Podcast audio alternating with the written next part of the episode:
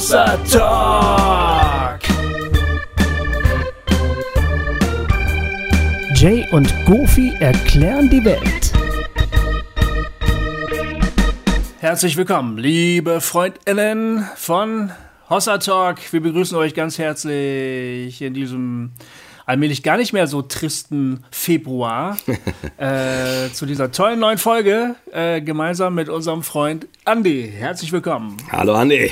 Ja, danke schön. Schön, dass du da bist. Ja, ich freue mich genau auf den Frühjahr. Die Sonne scheint bei Ja. mir schon ins Fenster. Ey, hör mal zu, ich habe schon wirklich, also schon, schon seit, seit einiger Zeit kommen die Vögel zurück, ne? Die Zugvögel. Ähm, wir sind hier in so einer Einflugschneise der Kraniche, äh, leben wir. Ja.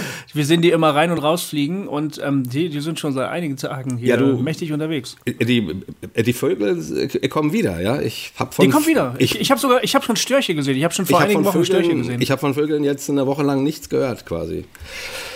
Ja, ich höre beim Vögeln auch immer nichts. Nee, ich habe natürlich deswegen nichts gehört, weil ich nicht vor der Tür war, weil ich Corona hatte. Äh, ah, ja. Wo du doch immer so gut zu Vögeln bist, gell? obwohl ich an sich so gut zu Vögeln bin, ja. Äh, Ja, obwohl war- du von Vögeln nicht so viel verstehst. ähm, ich habe ich hab keinen einzigen Vogel, äh, äh, Vögeln gehört. Ähm, Ja, zu meinem Vogel kommen wir ja heute noch, ne? das stimmt. Der Andi, der hat auch einen Vogel, ja. Äh, nee, aber das kann man vielleicht an dieser Stelle mal sagen. Äh, Ich bin jetzt Ja. quasi äh, wahrscheinlich, ich habe mich heute noch nicht getestet. Ich weiß nicht, ob ich inzwischen negativ bin. Äh, aber ähm, morgen bin ich dann eine Woche in Quarantäne. Ähm, Hatte tatsächlich Corona mit meinem Sohn. Ähm, und mein Sohn hat das so ganz easy peasy weggesteckt. Ähm, und ich, gut, ich hatte eine, eine Grippe, würde ich sagen. Also schon, mir ging es schon ein paar Tage richtig schlecht, aber nichts zum Angst haben oder so. Also ich bin dann doch ganz froh um Impfung und Booster. Ähm, weil ich glaube, ich ja mit, bin jetzt ja nicht der leichteste, ne, bisschen Übergewicht und so. Also ich bin auf jeden Fall äh, vielleicht nicht die Hochrisikogruppe, aber zumindest eine äh, Gruppe, die von der immer gesagt worden ist, man sollte schon ein bisschen aufpassen. Und von daher, jetzt habe ich es gehabt oder hab's noch, bin noch mittendrin oder hoffentlich am Ende. Ich gehe davon aus, dass das dann ähm, hier bei Aufnahme dann äh, spätestens nächst, nächste Woche ich wieder unter den äh, un, unter den ähm, unter den Vögelbeobachtern äh, weile ähm, Genau. und dazu meine Sache sagen kann. Aber ja, Ja. ich hab's gehabt. Ich, Du hast gehabt. Man, man merkt es dir noch ein kleines bisschen an. Ja. Ne? Das, also, ähm, da bitten wir mal um Verständnis bei allen HörerInnen, wenn du heute nicht ganz so spritzig bist, wie wir dich sonst kennen. das stimmt, genau. Äh, dann liegt das daran, dass du einfach noch äh, das in den Knochen hast. so sieht's ja. aus. Genau. Ja, Mann, aber ähm, schön. Jetzt sind wir, jetzt sind wir hier nach zweimal Bergpredigt, äh, wenden wir uns wieder den, den Untiefen des Lebens zu. Haben wir irgendwas anzusagen, Jay? Gibt es irgendwas Wichtiges, was du loswerden möchtest? Äh, ach, was man mal sagen könnte ist, äh, Gofi und ich haben für den, äh, ich haben für dieses Frühjahr und Sommer geplant, äh, wieder Live-Auftritte zu machen. Und ähm, dafür suchen wir noch Veranstalter. Also eine Tour in Hamburg steht schon fest. Ähm, das kann man an dieser Stelle mal sagen. Ähm, äh, aber wir bräuchten, äh, hätten sehr gerne noch ein paar andere Veranstalter. Also wenn ihr Interesse habt, es gibt ein paar Termine, die, das ist jetzt egal, weil das kläre ich dann mit euch per Mail. Einfach mal eine Mail schicken an info@hossa-talk.de, wenn ihr Lust hättet, einen Hossa Talk Live mit uns zu machen und oder ein ähm, Regio-Treffen, ähm, dann lasst uns das wissen und dann gucken wir, ob wir da irgend, irgendwo zusammenkommen. Genau, also und das heißt, äh, für einen Hossa Talk Live wäre es natürlich gut, wenn man irgendwie eine Art von Veranstaltungsraum hätte. Ein Regio-Treffen kann man in der Regel auch in einem Wohnzimmer machen oder so. Ja. Ne? Ähm, aber genau, sagt einfach mal Bescheid. Und lasst mich noch kurz mein Goofy-Gramm und mein Goofy-Sin anpreisen. Das Goofy-Gramm kennt ihr. Äh, jeden Montag schicke ich irgendwas Schönes raus. Ähm, etwas Schönes zum Wochenstart, was Ermutigendes oder Nachdenkliches oder Lustiges. Ähm, da meldet ihr euch an bei meiner Webseite goofy-miller.de. Da könnt ihr eure E-Mail-Adresse hinterlassen und bekommt das dann schon am nächsten Montag. Und wenn ihr dann schon gleich da seid, findet ihr den Hinweis auf das Goofy-Sin. Das sind Artikel, die ich so alle ein bis zwei Wochen schreibe, die was mit Kunst und dem Leben zu tun haben. Ähm, das gibt es auch ganz neu. Vielleicht interessiert euch das ja. Schaut doch mal rein. Okay, So. das waren die Ansagen. Das waren die Ansagen. Andi, Äh, Ja. Es ist eine große Freude, dich als Gast hier bei Hossa Talk zu haben. Du bist schon langer Hörer, ne? Du hast Ja. auch schon oft, oft was äh, auf unserer, ähm, in den Kommentaren auf, auf, auf Folgen geschrieben. Also äh, daher könnte, da könnte man dich kennen. Ich glaube, mit dem Daniel, dem Kritiseur, der Katja und ich, wir sind, glaube ich, die intensivsten Kommentatoren. Das kann gut sein. Genau. Katja habe ich inzwischen auch kennengelernt. ah ja, cool. Ah, wie cool. Ja, genau. Stark. Ja, man kann dich da auf jeden Fall schriftlich äh, schon mal äh, angetroffen haben in den Kommentaren. Genau, und man kann dazu sagen, du, ähm, du schreibst auch, also du, du bist auch Autor ähm, und äh, das ist aber nicht der Grund, warum du heute hier bist. Also du hast einen tollen Schreibstil, ähm, ähm, sondern der Grund, warum wir gesagt haben, ja, es wäre echt mal spannend, mit dem Andi zu hören. Jetzt nicht nur, weil er Hossa Talk-Hörer ist, da gibt es natürlich super viele spannende Menschen und wir können ja nicht mit allen reden, sondern weil du das, wie du vorhin äh, so ähm, äh, ironisch gesagt hast, weil du einen Vogel hast. Ähm, Genau. und der heißt nicht Bibo, sondern, äh, keine Ahnung, der, der, also, du, dich hat der Glaube verrückt gemacht, könnte man so sagen. Genau. Oder, oder so ähnlich, äh, man nennt das, glaube ich, eine, du hattest eine äh, ekklesiogene Psychose oder Neurose? Neurose. Also es gibt ekklesiogene Neurosen und es gibt religiösen Wahn und die Grenze ist fließend, dazu kommen wir später. Genau. Ich hatte das Vorrecht, in sehr vielen Gemeinden zu sein. Es hat angefangen in einer Pfingstgemeinde, wo der Bär gesteppt hat. Ist dann übergegangen in so einen amerikanisch mh, charismatisch-orthodoxen Verschlag, der aber sehr gegen die Pfingstgemeinde war. So ein bisschen kennt ihr Erlos Degen, quasi der Bantu. Die Ja, Richtung, okay. Ableger, so eine Art Ableger. Und danach war ich in einer FEG und später in einer für diese Verhältnisse sehr liberalen FEG. Und von jeder Gemeinde habe ich ein kleines Vögelchen. Oh, du hast einen ganzen Vogelschlag sozusagen mitgenommen. Das ist ja auch krass. Ja. Wobei mir die letzte Gemeinde sehr gut getan hat. Auf jeden Fall finde ich das äh, sehr, äh, sehr spannend. Also wir haben schon länger, ich, im Grunde eigentlich äh, seit, seit wir Hossa Talk machen, irgendwann unterhält man sich natürlich ja, oder wir haben uns ja schon oft über, über Schädigungen unterhalten, die man so im, im, im christlichen Glauben äh, und jetzt auf, auf unsere Szene betroffen, gerade aus dem evangelikalen Bereich, eben mitnehmen kann. Wir haben mal eine Sendung zum Thema äh, Glaubensvergiftung in der Kindheit gemacht, die auch bis heute immer wieder große Re Resonanzen hervorruft. Habe ich gehört, ja. Und Ne, und wir haben immer wieder, und Gofi und ich, uns immer wieder Gedanken darüber gemacht, dass es eigentlich mal spannend wäre, wirklich mal mit jemandem zu sprechen, der jetzt nicht nur sagt, boah, ja, ich habe schon echt meine äh, Zweifel oder meine Schwierigkeiten, Selbstwertprobleme oder so, sondern der wirklich, äh, ähm, naja, irgendwie psychisch damit zu kämpfen hat, ähm, was er glaubensmäßig erfahren hat. Und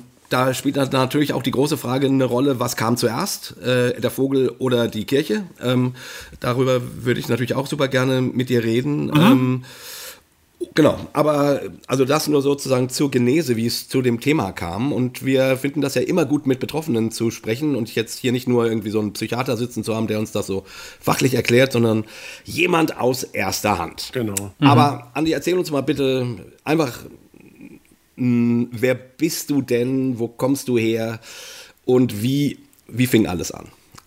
Ja, also ich bin der Andi, ich bin 40 Jahre alt.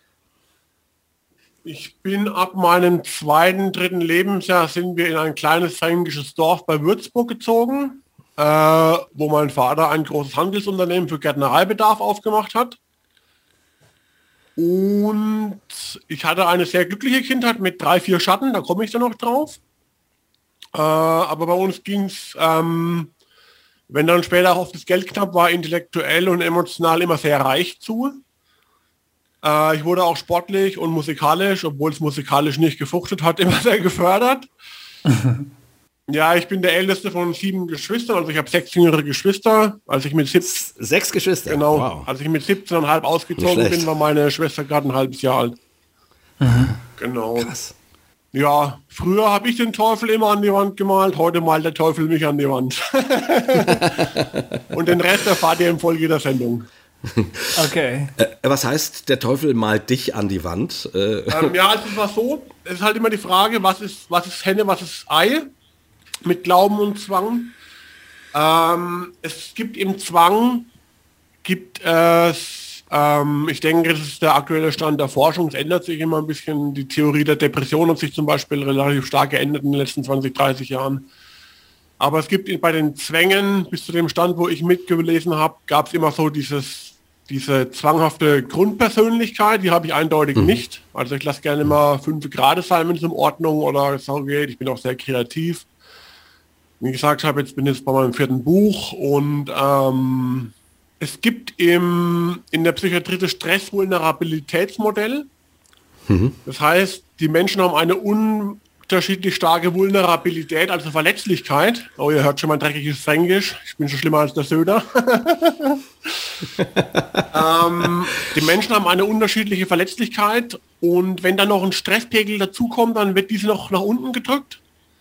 Und dann wird das kritische Niveau erreicht, wo eben verschiedene Krankheiten ausschlagen, und da gibt es auch wieder hunderte von Theorien, warum bei dem einen Alkoholismus, beim anderen Zwang, beim mhm. nächsten dieses und jenes. Und es spielt natürlich immer Gene und Sozialisation ineinander. Und Aber du würdest sagen, dass du ein zwanghafter Mensch bist? Nein, überhaupt nicht. Aha, also ich hab, aber du ich hast hab, eine Zwangsstörung. Ich habe eine eindeutig sehr starke Zwangsstörung gehabt. Okay. Die heute nur noch auftritt bei Panikattacken. Ja. Äh, es hat sich dann gewandelt. Also bei mir war das schon immer so, dass meine Symptome äh, relativ stark fluktuiert sind. Ah, und das okay. ist eine sehr starke Schwankung, sehr schnell und sehr hoch, also sehr weit nach oben und sehr weit nach unten geht. Und ich denke, dass meine Zwanghaftigkeit schon sehr viel mit dem Glauben zu tun hat. Äh, also ich kann mich noch erinnern, war, ich war mit meinem Vater in der Geisterbahn, da muss ich so 8, 9 gewesen sein und da hat mein Vater eben, als wir rauskommen, gesagt, ja, so muss es in der Hölle so muss es in der Hölle sein. Mhm. Und bei uns zu Hause lag auch so ein großer, also wir hatten so einen schönen großen Ohrensessel, den man so nach hinten knicken kann, so ein Fernsehsessel. Und da lag so ein ganz großer Weidenkorb und da waren ganz viele Flyer drin, so christliche. Hm. Und da war auch ein Flyer drin, äh, auf den vier Seiten explizit die Hölle in allen schmutzigen Details erklärt worden ist, sage ich mal. Also die vermeintliche Hölle natürlich, das weiß ich inzwischen. Ja. ja, mich hat das halt total fertig gemacht. Also ich sag mal, wenn man wissen will, wie es um eine Sozialisation oder um eine Gemeinde bestellt ist, ähm, dann muss man schauen, wie die psychisch Kranken und wie die Kinder sprechen und denken, weil deren Fantasie kennt keine Grenzen. Ja. Also der stramme, äh, der stramme Protestant kann sehr gut in Gedankenstopp. Der lebt immer so in zwei Welten und kann es so ein wenig beiseite drängen. Aber Kinder und psychisch Kranke können das eben nicht, Leute mit einer hohen Vulnerabilität. Ja. Und die, die Folge ist dann, dass in solchen Gemeinden die Konsequenten eben krank werden. Das ist meine These. Die Konsequenten, also die, die sich trauen oder die gar nicht anders können, die Dinge bis zum Ende durchzudenken. Die. Er spricht auch wieder für den Menschen, dass er ein unheimlich starkes Wesen ist, dass so also immer noch relativ wenige krank werden. Hm. Ich habe jetzt keine Zahlen, ob, ich weiß auch nicht, ob es erforscht ist, dass tatsächlich mehr Christen krank werden. Also was so in den 70er Jahren war das, glaube ich, mit der ekklesiogenen Neurose die großen Theorien, dass ungefähr ein Drittel oder zwei Drittel eheunfähig sind von den christlichen Jugendlichen. Das glaube ich auf keinen Fall, weil sie frigide werden angeblich. Das ist immer so ein ja, gelatztes Zeug, das ist Quatsch, aber ähm, also ich habe bis zum bis ich 36, 37 war, habe ich jedes Mal, wenn ich den Gasofen angemacht habe, gedacht, meine Oma wälzt sich jetzt in so einem Gas. Genau. Ja. Wieso? Ja, weil ich gedacht habe, wie es in der Hölle ist. Ach so. Und, ja, so ungefähr stellt man sich dann die Hölle vor und dann passt das Feuer an und sagst, ja, so, ja. das erlebt die Oma auch gerade. Ja, und man sieht ja wirklich Boah, bis in die FEGs rein. Ähm, Warte, lass, lass uns ganz kurz nochmal eben bei dem Punkt bleiben. Ähm, das ist das, was du meinst. Wenn man einfach mal die Dinge bis zum Ende durchdenkt, als Mensch, an das, was man da wohl so glaubt, dann muss man sich eben diese Details wirklich mal vor Augen führen. Und das hat dann Konsequenzen, sagen wir mal, für das Wohlergehen oder sollte eigentlich Konsequenzen für das Wohlergehen haben. Aber die meisten Leute, auch die, die an die Hölle glauben, machen das in Wirklichkeit gar nicht, würdest ja. du sagen. Die machen den Ofen an und denken nicht, okay, mein Mann brennt da jetzt auch gerade, genau hier wie mein Hähnchen brennt oder so. Ich weiß es nicht wirklich. Also um das Innenleben des typischen FEGlers kann ich gar nicht sagen, weil mir die Welt immer fremd geblieben ist. Im Herzen bin ich immer Pfingstler und quasi der Bantu geblieben. Ähm, ich frage mich immer, wie es die FEGler machen, die nie einen Nachbar einladen. Also ich bin dann halt eben, als ich auf dem Ohrensessel den Flyer gelesen habe, zu den Nachbarn rübergeschlichen und habe in den Briefkasten geworfen. Einmal habe ich gesehen als Schüler, als ich vom Bus heimgelaufen bin in der Schule, da war ich in der 10. Klasse, glaube ich, oder in der 9., dass der Diakon bei einer alten Frau war. Da habe ich gedacht, die liegt im Sterben und habe dann auf den Flyer geschrieben für die Oma und habe es in den Briefkasten geworfen. Also du hast was da versucht dagegen zu tun, dass Menschen in die Hölle kommen. Dagegen, ja, genau. Genau, du hast also einfach, und das ist ja ein ganz starkes Motiv für Mission für viele Leute. Genau. Ähm, das, das ist, wird ja manchmal auch von Predigern gesagt, ähm, wir müssen mehr über die Hölle predigen. Genau. Äh, wir, wir tun alle so, als würde uns das nichts angehen, aber denkt mal darüber nach, eure Nachbarn werden bald brennen. Also tut doch was dagegen, dass die nicht in die Hölle kommen. Ja, und im Endeffekt machen es ja FEGler auch. Ähm, Ja, die machen halt mehr so Besuchergottesdienste. Ja, aber wenn ihr halt ne? in den schönsten Worten, dass, dass Gott die Toten und die Lebenden richtet und so ein Zeug, dann heißt es für Kinder und psychisch Kranke, deine Oma brennt in der Hölle. Wobei das natürlich noch damit zusammenhängt, ob du tatsächlich eine dezidierte Höllenlehre hast. Das stimmt. Oder, oder ob du sozusagen, also man kann das letzte Gericht ja sozusagen, man muss da ja nicht hinten dran die Hölle hängen, sag ich mal so. Ne? Also, Äh, das ist theoretisch da- da richtig, find aber es hat 15 oder 1800 Jahre gedauert, bis man zu dem... Und es ist ja, Ja, auch ein ja. Prozess, der von den Aufklärern eingehegt wurde. Also das haben die Christen ja auch nicht Ja. freiwillig gemacht, großenteils.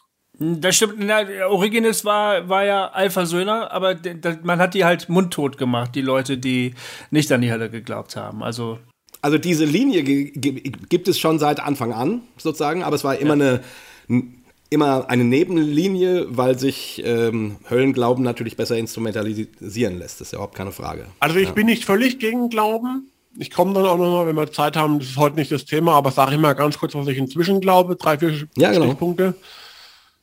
Ähm, in meinem Buch das über das Christentum Pro und Contra, das ich beim, während meines äh, Ablöseprozesses geschrieben habe, das heißt 12, äh, 5 Uhr Mittag auf der Weltenuhr, ist ein bisschen eine Verulkung vom Weltuntergangswahn, ist Pro und Contra Christentum und Pro sind vor allem die, das real existierende Christentum. Weil ich glaube, es gibt im Mensch Schwächen und Stärken. Ich glaube, es ist sinnvoll, das so pragmatisch festzuhalten. Es ist müßig zu sagen, ist er vor allem gut, vor allem schlecht. Es ist sehr müßig. Und jeder hat, ich sage nicht, wer glaubt, ist dumm und ist böse. Ich denke, dass wirklich sehr gute Motive oft dahinter stehen und dass man seinen Glauben auch feierlich gestalten will. Und das ist ja auch schön. Und ich gehe auch zu einer liberal-protestantischen Pfarrerin in, einmal im Monat in Seelsorge. Die sagt dann, für sie äh, ist es verboten, dass sie Jesus als Freund haben. Das ist auf ihrer Biografie nicht möglich, aber die hilft mir halt und ich frage sie gar nicht so genau, was es sonntags predigt und dann kommen wir sehr gut klar. Und ähm, ich berufe mich sehr auf den linken Flügel der, ähm, des Christentums, also äh, und nehm, konnotiere da drei Theologen in diesem Buch Fünf Uhr Mittag auf der Weltenuhr sehr positiv. Das ist Origenes, Wesley und Luther. Wesley und Luther waren natürlich auf ihre Weise auch Fundamentalisten, aber mit dem einen Fuß, mit dem sie nach vorne gegangen sind, mit dem anderen sind sie nach hinten, aber in dem einen Fuß, mit dem sie nach vorne sind, den möchte ich gerne weitergehen. Oder sollten wir weitergehen, genau. Also du meinst, dass der Welt zugewandte, das ähm, karitativ tätige. Ja, das was auch schließlich, also ohne, ich sag mal, ohne, äh, ohne, ähm, äh, ohne Reformation keine Aufklärung, denke ich mal. Aber Andi, wir sind jetzt schon eigentlich ein bisschen zu weit. Ich würde gerne ein bisschen über deine Geschichte hören. Wie, wie ist es dann, du hast ja, also du hast uns ja erzählt, dass du richtig gehende Wahnvorstellungen und sowas hattest. Ne? Ähm, erzähl uns mal, wie, wie das, also wie du dich entwickelt hast in, in deinen religiösen Wahn hinein ähm, ähm, und was da so passiert ist. Und dann können wir vielleicht auch ein bisschen dann über Gründe und Henne und Ei und sowas reden, weil das natürlich auch nochmal spannend ist. Ähm, ich, ja, genau. Aber ich will erstmal ein bisschen von, von deiner Geschichte hören. Also, ähm, bis zum 13. Lebensjahr war ich eigentlich sehr stabil, oft Schülersprecher, immer wegen so der Leader-Typ. Relativ sportlich, keine Sportskanone, aber relativ sportlich. Ähm, mit 13 wurde ich mit einem Schlag uncool. Pickel, Brille, Das geht ja ganz vielen so. Anspange, unglaublich dürr, sieht man heute nicht mehr. Ich bin jetzt, äh, ja, kräftig, sage ich jetzt mal. ja, du könntest American Football spielen mit deiner Ja, Statur sportlich kräftig, genau. Ja. Äh, Zwei Meter groß. Genau. Es ging vermeintlich unreligiös los, aber jeder, der ein bisschen eine populär psychologische Schulung hat, der weiß, dass dann doch mehr dahinter steckt. Es ging bei mir mit Waschzwängen los, im Alter von 13 Jahren. Äh, abgeschaut habe ich mir bei meiner Mutter, die das so im vorpsychopathologischen Bereich hatte. Also die hat schon im Winter immer kaputte Hände gehabt, aber es war noch gar nicht psychopathologisch. Also noch nicht mhm. krankhaft. Aber wir haben dann immer Witze gemacht, wer die kaputteren Hände. Und ich würde schätzen, dass ich mir am Tag 30 bis 50 Mal die Hände gewaschen habe. Und es hat schon stark geblutet überall und habe dann immer sehr dick eingecremt, damit die Mitschüler nicht merken. Kannst du das für jemanden, der keine Zwangsstörung hat oder auch keine Verwandten hat, die das haben, kurz beschreiben? Was bringt dich dazu, weiter die Hände zu waschen, obwohl sie eigentlich schon wehtun und schon trocken sind und bluten? Und also so? bei mir Warum? war schon eine Phobie vor, eine reale Phobie dahinter gesteckt. Ja, äh, Phobie vor, vor Krankheiten. Krankheitserregern, genau. Also ich habe immer, mhm. wenn ich Türhänkel angelangt habe, Zeitschriften, mhm. habe ich halt gedacht, irgendeiner hat jetzt bestimmt gepobelt und hat dann die Zeitschriften umgeblättert. Mhm. An den mhm. Türhänkeln. Ich habe dann auch immer in der Toilette mit den Ellenbogen die Türhänkel runtergedrückt.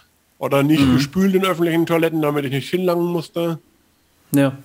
Also ein Ekel war das ein auch. Ekel, genau. Mhm. Also ich weiß noch einmal zum Beispiel, sind wir in Urlaub gefahren und da hatte ich eine kurze Hose an und jetzt wird es ein bisschen unappetitlich und habe halt im Pissoir gepinkelt und mhm. sind halt bisher so leicht abgespritzt von der Toilette auf meine Waden. Das passiert ja mal. Das wissen andere Männer auch. Mhm. Genau. Dann habe ich mich am Urlaubsort ungefähr drei Stunden lang geduscht. Okay. Wow. Ja. Und meine Mutter ist total hohl gedreht vor der Tür, was das kostet. Ja, ja. Und weil wir mussten das ja bezahlen dann am Ende vom Urlaub. Klar. Das war so ein Selbstversorgerhaus. Und mhm. ähm, ich glaube, das war auch im selben Urlaub, da war die Zeitung sehr dreckig, aber unten irgend so ein Fettfleck, da hat wohl irgendjemand einen Burger gegessen oder so und dann umgeblättert. Und dann habe ich über die ganze Zeitung alle Blätter den Fettfleck so ausgeschnitten. Hm. Und du musstest das machen. Also quasi, äh, das ist ja sozusagen dann die, die Frage, wo, wo quasi, ich sag mal, jemand hat ein besonders intensives äh, Dreckempfinden oder Sauberkeitsempfinden, es dann in einen Zwang geht. Also quasi, du, Du konntest nicht mehr anders. Ich konnte nicht mehr anders, genau. Hm, hm. Ich habe schon gewusst, dass es nicht normal ist. Hm. Also ich habe schon gewusst, irgendwas ist anders. Mhm. Ja, und weiter, wie hat sich das en entwickelt? Also und dann, also das war mit 13, glaube ich. Und mit 14 habe ich dann äh, ein Buch gelesen, das war auch von so einem Hardcore-Typ, ich glaube, der hieß Wim Malgo, ich weiß nicht, ob ihr den kennt. So ein mhm. Endzeitprophet von Mitternachtsruf, der Gründer. Ja, ich kenne die alle.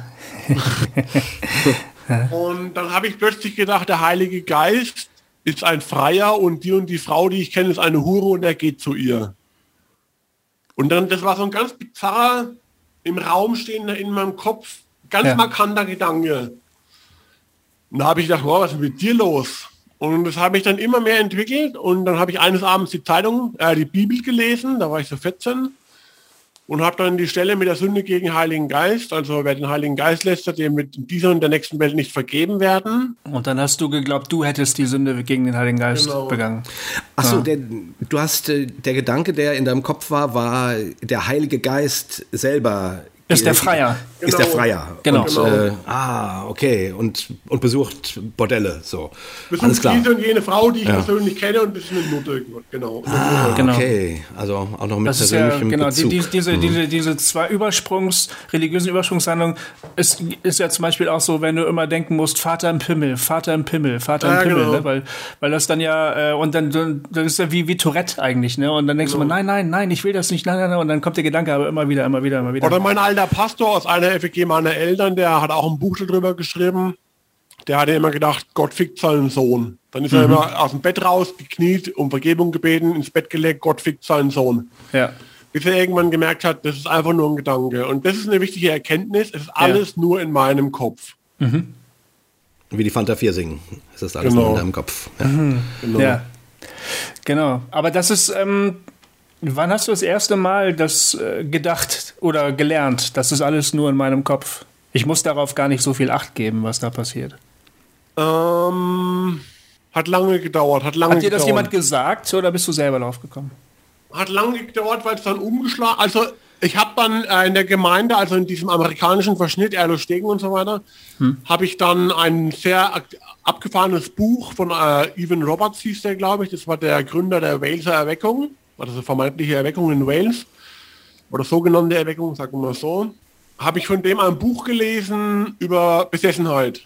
Mhm. Ah. Und da war ich in der neunten, in der neunten Klasse und war schon der Freak, weil ich dann immer so, also so Zwangsgedanken hatte. Mhm wo mich gezwungen haben, peinliche Sachen zu machen, zum Beispiel in Pausen auf den Müll zu durchmühlen oder so. Ja. Und da war ich schon der Freak in der Klasse und, das wollte, und dann habe ich das Gymnasium gewechselt auf Wirtschaftswissenschaftliche. Mhm. Und da habe ich gewusst, jetzt habe ich noch ungefähr drei Monate inklusive einem Urlaub. Bis dahin will ich nicht mehr besessen sein und habe halt diese Gebets- und Denkstrategien angewandt und es hat auch geklappt. Wirklich wahr? Ja. Also okay. jetzt gibt es verschiedene Möglichkeiten. Ähm, entweder ich bin wirklich entsessen und es wirkt immer noch nach, genau wie meine Feuertaufe nachwirkt und ich immer noch in der Vollmacht spreche. Oder meine, meine bevorzugte Erklärungsvariante ist, ähm, es war eigentlich eine verkappte Konfrontationstherapie nach neuesten wissenschaftlichen Standards. Ja. Weil es hieß immer, man darf dem Satan nicht nachgeben, auch Sünden, die man unter Besessenheit getan hat, darf man nicht bekennen. Man darf auf keinen Fall dem nachgeben. Und das habe ich mir dann antrainiert. Und vielleicht war es auch ein ganz normaler Zyklus, ein Zufall übereinander gelappt, dass es dann einfach wegging. Mhm. Und dann war ich in der neuen Schule und dann kamen plötzlich ganz andere Gedanken, vor denen ich auch noch Angst hatte. Aber darf ich kurz fragen, also das war quasi so ein bisschen wie so eine kognitive Selbsttherapie, die du äh, angewandt hast durch, keine Ahnung, positive Sätze, die du dir gesagt hast äh, oder äh, Einfach Dinge nicht nachgeben, nicht nachgeben, nichts machen, Aha, was der mhm. Zwang dir sagt. Ah, okay. Mhm. Und das hat mhm. wirklich funktioniert. Das ist interessant. Weil der Zwang ist ja wirklich mächtig. Also, ja, ähm, aber es geht, ja aber es geht schon. Mhm.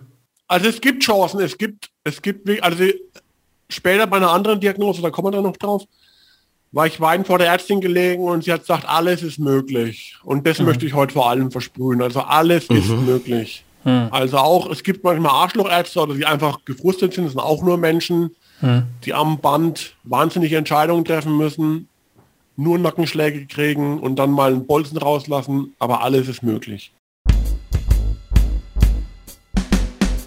Mhm. Ich meine, das ist ja auch wirklich, ich meine, du, du hast ja dann, also ähm, jetzt reden wir hier über Zwangsgedanken, aber du hast ja dann später auch, auch wirkliche Wahngedanken ja, gehabt. Da komme ich ne? jetzt drauf, ähm, da komme ich jetzt am nächsten drauf. Genau, ähm, und das finde ich zumindest erstmal irgendwie ein wichtiges Zwischenfazit, mhm. weil, weil es ist ja manchmal, also ich, ich bin ja nun Sozialpädagoge, ne? ich äh, habe mich auch mit äh, Psychosen und so weiter beschäftigt und ich weiß, ein Dozent äh, von mir hat mal gesagt, also wenn Leute wirklich in einer Psychose stecken, da mag es mal einen geben, äh, der sich wie der Graf von Monte Cristo irgendwie aus dem Gefängnis gräbt und irgendwann wiederhergestellt ist. Aber das sei doch relativ selten sozusagen. Und von daher finde ich das jetzt natürlich schön, wenn du hier eine, hier eine andere Botschaft hast. Man kann damit, also ganz gesunden tun die wenigsten, aber man kann, man kann damit gut leben, wenn man die Tabletten nimmt. Das ist eine wichtige Erkenntnis. Also bei Psychose ja. vor allem die Tabletten sind das ultra maßgebende Mittel. Bei Zwang ist es vor allem auch das, die Gesprächstherapie. Ähm, aber man kann damit leben. Also die meisten können damit relativ gut leben. Äh, manche werden gesund und manche leider auch nicht. Ja, naja, ich genau. würde gerne mal zwei Sachen sagen. Ähm, äh, wir hatten ja nochmal noch zurück, wie wir dazu gekommen sind, ähm, zu sagen, hier, wir wollen echt gerne mit dir reden, Andi. Ähm, Jay hatte mich gefragt, was hältst du davon? Findest du das ein spannendes Thema? Und ich habe halt sofort gesagt, das finde ich ein super spannendes Thema, weil ich auch äh, persönlich betroffen bin. Also ich ähm, äh, HorstTalk-HörerInnen wissen das ja, die uns schon lange hören. Wir haben in unserer Familie ja mehrere Fälle von Autismus. Und Autismus ist oft auch, hat eine gewisse Nähe zu Zwangsstörungen. Ähm, mhm. Nicht immer, natürlich, aber äh, ich sag mal, ein Mensch mit autistischem Syndrom hat dafür eine offene Flanke. So. Mhm. Und wir haben in unserer Familie eindeutig, ähm, wir, haben eine, wir haben eine Geschichte mit Zwangsstörungen. Eine Vulnerabilität, genau.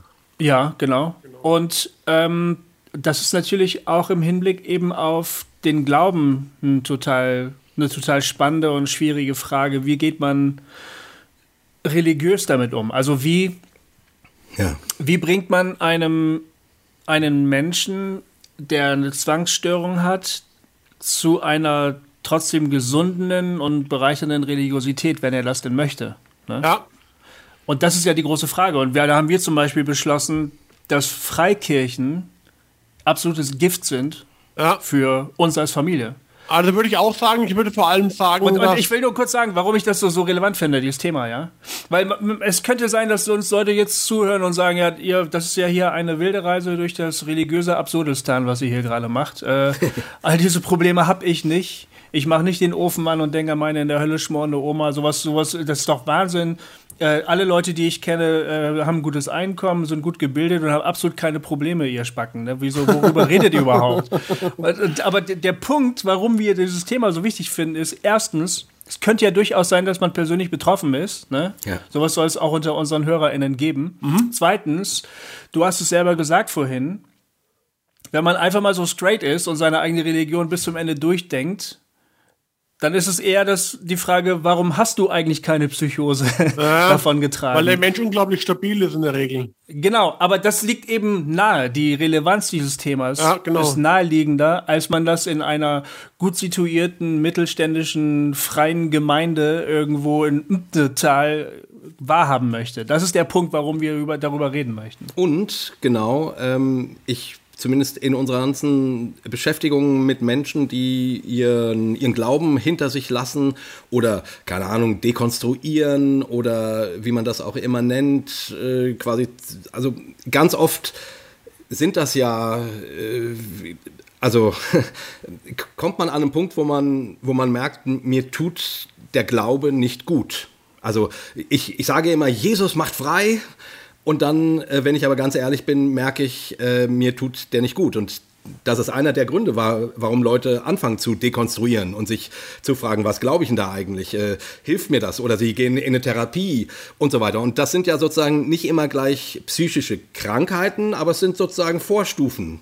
Der Unterschied, der, der Grad zwischen Zwang und Psychose ist fließend, habe ich gesagt. Und da gibt es tausende Theorien, da können wir jetzt nicht drauf eingehen. Der Unterschied zwischen Glaube und Krankheit ist aber auch fließend.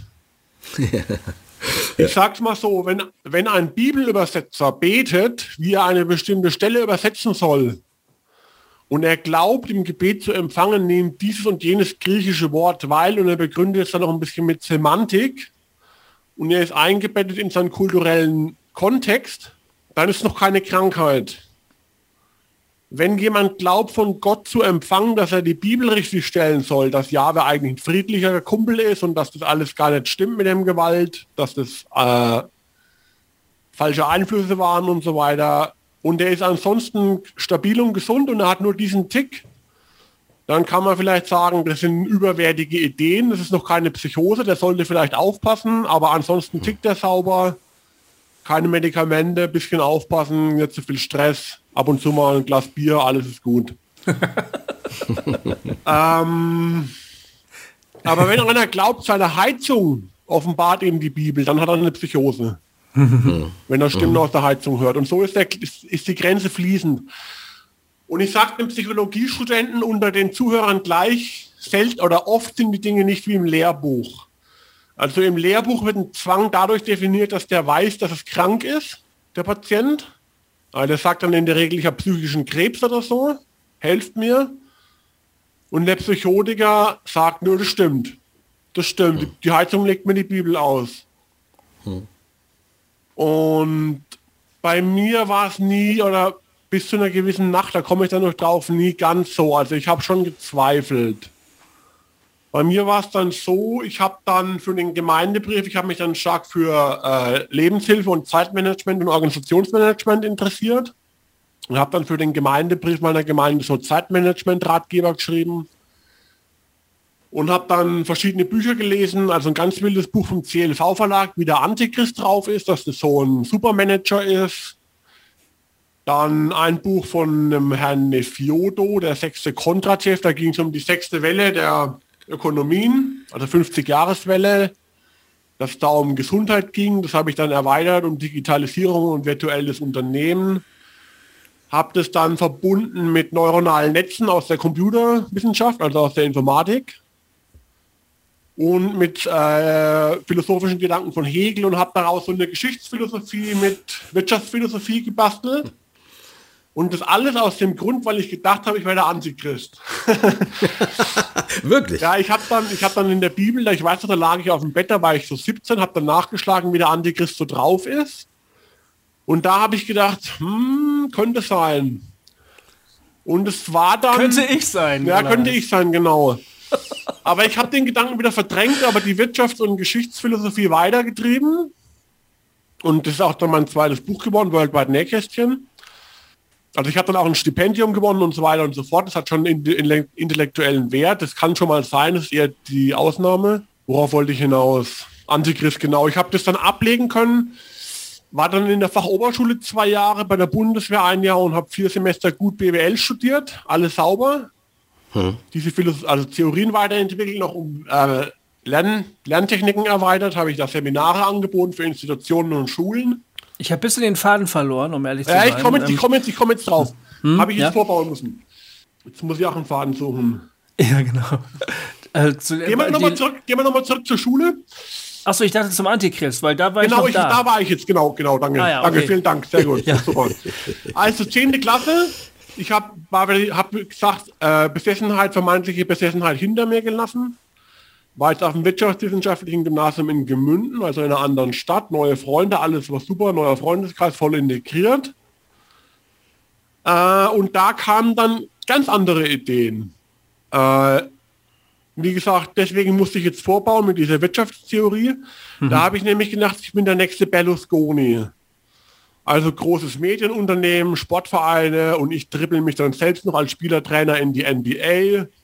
Und dann habe ich äh, schriftliche Ziele verfasst, dass ich einen Indianerstamm entdecke und zu Jesus führe und die Arche Noah finde.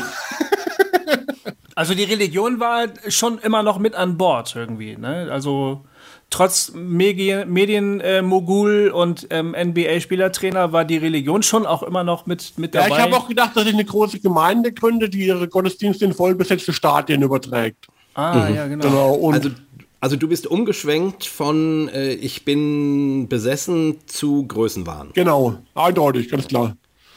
Und äh, da habe ich schon Angst vor mir gehabt. Also ich habe auch, also normalerweise ist es so, bei, also bei den meisten Religionen waren es, also wie gesagt, für Psychologiestudenten selten ist es wie im Fachbuch, aber oft bei religiösen Wahn ist, dass die Leute nicht sich unter Kontrolle haben und mit jedem drüber reden. Ja. Aber ich habe nie drüber geredet, auch später zwölf Jahre das für mich behalten. Weil du irgendwie gewusst hast, dass das Ich habe Angst vor mir ist. gehabt. Ja. Ich habe ich hab gedacht, du, also ich habe auch gedacht, du spinnst, das ist verrückt. ja.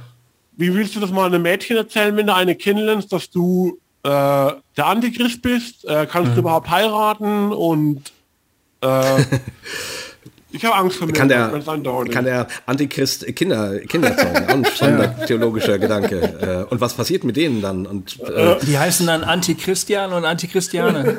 genau. Und Antichrista. Antichristoff. Antichristoff. Das wäre das wär auch mal, äh, it- it- da würde ich gern mal eine Art Preis ausschreiben, aus, ausrufen, wer seine Kinder, wer sich traut, seine Kinder Antichrista und Antichristoff zu nennen. Der kriegt, der kriegt die Hossa-Medaille, Der lebenslang. kriegt die Hossa-Medaille. es, gab mal, es gab mal einen christlichen Blogger, der hat sich Antichrist genannt. Und das habe ich dann ja, auch okay. auf mich gemünzt, dass der mich verarscht. Ja. Genau. Ach so, du hast, du hast es persönlich genommen. Ja, genau. Aber hör mal, ähm, Andi, das sind ja auch aber wirklich schlimme Seelennöte, die Ja, du da durchstehst. ja. Ne? Wir lachen jetzt ein bisschen, weil es ja auch ein bisschen lustig ist, aber Ich kann auch drüber lachen, ja. Also das Lachen hat eine Therapeutin gesagt, das ist meine größte Stärke, mein Humor. Das schafft Distanz, ja. Okay, bitte? Ja, das ist aber gut. du in der Situation leidest. Äh, Ich habe schon drunter gelitten. Ich hatte in meinem Wahn, der hat ja dann später zwölf Jahre gedauert, hatte ich eigentlich nur eine Phase als Dozent, wo ich bei einem äh, privaten Bildungsträger äh, ganztagsangestellter Dozent war, habe ich sehr einen Flow gehabt und habe richtig was abgerissen. Aber ich habe schon drunter gelitten, da kommen wir dann noch drauf. Ich glaube, so nennen wir die Sendung. Da kommen wir dann nochmal drauf. Ja, ich glaube, ich glaube, das ich hast du glaube, so oft gesagt. ich, glaub, ich mache mal im Lebenslauf weiter. Wir überspringen mal also gute Jahre bei der, gute Jahre bei der Forst, gute Jahre bei der Bundeswehr, gute Jahre in den ersten vier Semestern. Und dann im Studium im fünften Semester BWL kam mit einem Schlag der Gedanke wieder mit der Sünde gegen Heiligen Geist. Ah, ja. Und dann kam noch ein Gedanke dazu aus der Jugend, den ich da auch schon gehabt hatte in der Jugend, den habe ich jetzt nicht erwähnt, dass ich mit meinen Sprechwerkzeugen ein Gelübde ablege. Weil da war ich halt auch ganz konsequent. Äh, schwört aber nicht, sonst verfallt ihr dem Gericht Jakobusbrief. Mhm. Und ich habe halt immer gedacht, oder ich denke es jetzt, wie also die, die, wollen, die Christen wollen, dass die Homosexuellen, oder viele Christen zumindest, es tut sicher eindeutig was, viele Christen wollen, dass die Homosexuellen ihrer Sexualität entsagen, arbeiten aber als Arzt oder Richter, die könnten auch was anderes machen, die müssen ja nicht schwören. Und da war ich auch konsequent, habe auch bei der Bundeswehr mein Gelübde verweigert. Mhm. Mhm. Und ich habe immer Angst gehabt, dass ich mit dem Sprechwerkzeugen was andeute leise, nur vor mich hin murmel und dann ganz kleine Sachen schwöre, ich trinke diesen Apfelsaft oder nicht. Oder ganz mhm. große, ich heirate oder nicht. Mhm. Und das habe ich dann verknüpft. Jetzt kommt jetzt ganz bizarr, wenn man es nicht versteht, überspringen wir es, da kommen wir da noch drauf. nein, nein, nein ich, ich, ich, bemühe mich, ich rede ich rede sehr ausschweifend. Das, es ist gut, mach, ich bin der typ. weiter. Genau. Ja. Da habe ich dann irgendwas geschworen mit Rasieren, dass ich mich immer rasieren habe, dann so einen Rasierzwang entwickelt. Mhm und habe mich dann in der Folge achtmal am Tag 45 Minuten rasiert. Damit achtmal, achtmal am Tag. 45 Minuten, ja. Achtmal am Tag 45 Minuten, alter Schwede. Und also meine äh, Haut hat zum Glück, Glück überlebt. Ja. Ähm, Aber was, da hast du ja fast deine ganze Tageszeit mit Rasieren ver ja, genau. verbracht. Krass. Und ähm, na, sonst hätte ich die Sünde gegen Heiligen Geist gemacht. Und äh, dann. Weil du dich nicht genug rasiert Genau, hättest. und dann habe ich ein Seminar gehalten in der Stadtbücherei über Lerntechniken eben. Und bin dann heimgefahren und habe gedacht, nee, jetzt brauche ich einen besseren Rasierer für heute Abend. Und bin dann 17 Stunden durch die Nacht gefahren äh, zu Tankstellen und habe den perfekten Rasierer gesucht.